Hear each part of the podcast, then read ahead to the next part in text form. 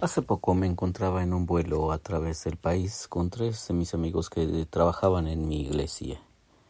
El avión iba lleno, así que no pudimos sentarnos juntos. Uno de nosotros propuso un desafío.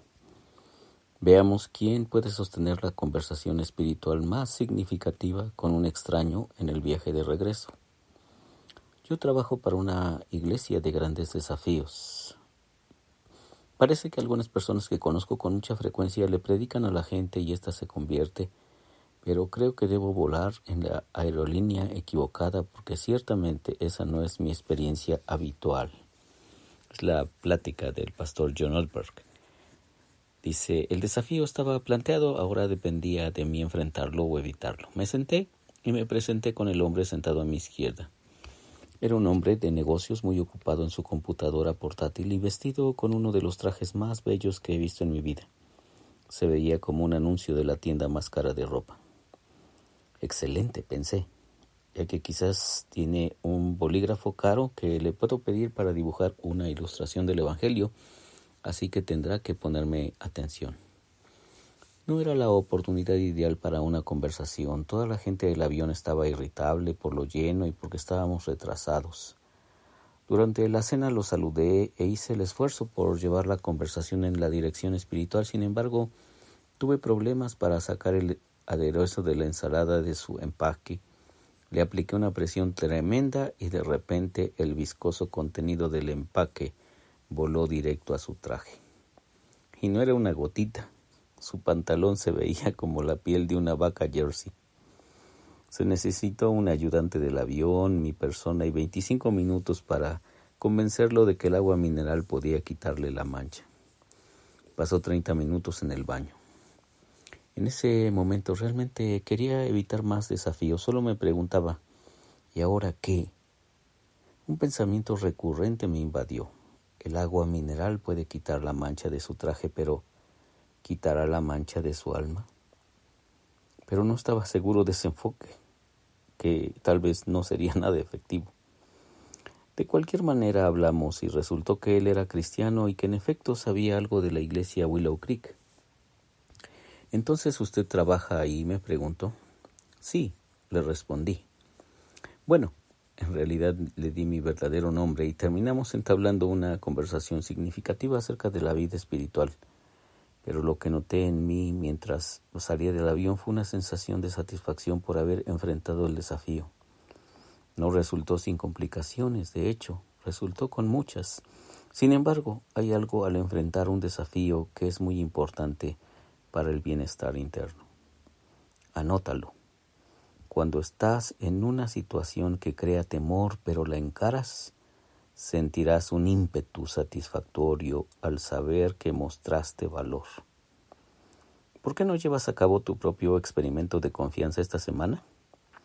En el momento en que estés tentado a evitar la situación, mejor opta por conservar tu lugar y presionar hacia adelante. Enfrenta un bravucón que maltrata a otros o a ti en el trabajo Pon los pies primero en una tarea que has evitado porque temes que será difícil o poco placentera. Expresa tu verdadera opinión cuando hables con una persona a la que normalmente tratas de impresionar o calmar. Responsabilízate por una decisión difícil que no has querido tomar. Haz la llamada telefónica que has evadido. Reconoce ante Dios en oración un pecado o una falla de carácter que has tratado de ocultar. Pide ayuda para cambiar y cuéntale esto a otra persona. Cuando hagas eso, serás un poco más fuerte en tu interior. Pero cuando huyes al no dar el paso o no decir la palabra difícil, mueres un poco.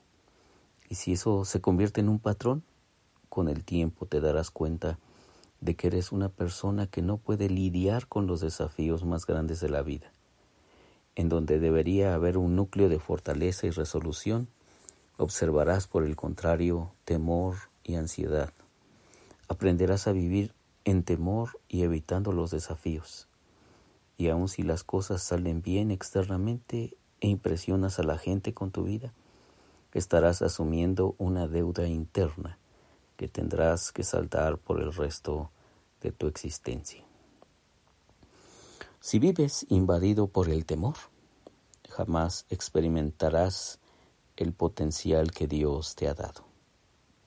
Déjame repetirte esta frase porque, eh, pues, frecuentemente enfrentamos desafíos y muchas veces estamos sometidos por el temor.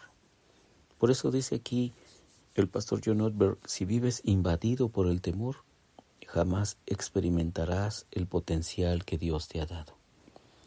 Y es que muchas veces el temor nos atrapa justamente porque perdemos de vista que tenemos de nuestro lado a un Dios extraordinariamente bondadoso.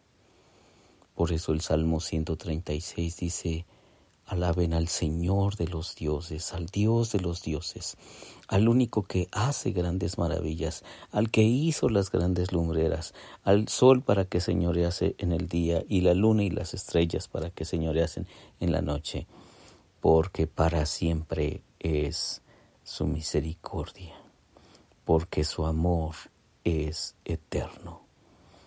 Así es que cuando nosotros reflexionamos y nos damos cuenta de que ese Dios bondadoso está de nuestro lado, podemos creo que enfrentar la vida desde otro ángulo y con otra seguridad.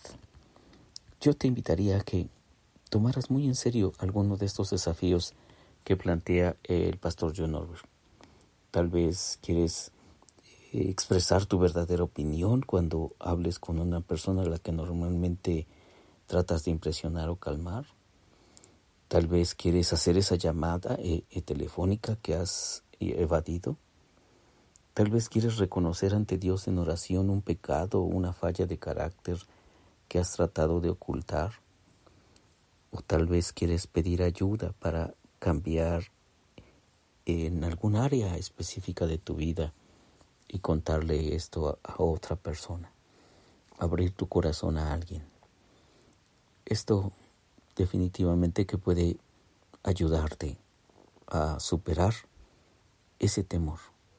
Principalmente creo que empezando por el principio, el principio más sencillo pero a la vez más profundo y más significativo, el principio de hablar con Dios, y de expresarles tus temores y expresarle tus dudas, tus crisis, pero a la vez también abriendo tu corazón con alguien que te ayude. Alguien sabio, por supuesto, ¿verdad? No alguien que vaya a, exponerte o a ridiculizarte o a platicarle tu secreto a alguien o a algunas otras personas. No, no, no, no. Hay que ser muy, muy cuidadoso y muy sabio con eso, pero principalmente principalmente alzando nuestros ojos al cielo, los ojos de nuestra alma, para creer en que ese Dios bueno, ese Dios misericordioso, está de nuestro lado. Por eso es necesario eh, conocerlo más, reconocerlo en nuestras constantes interacciones con Él diariamente y alabarlo y agradecerle que Él está de parte nuestra y está de nuestro lado. Soy Víctor Hugo Juárez y espero que este devocional sea de mucha bendición para ti. Dios te bendiga.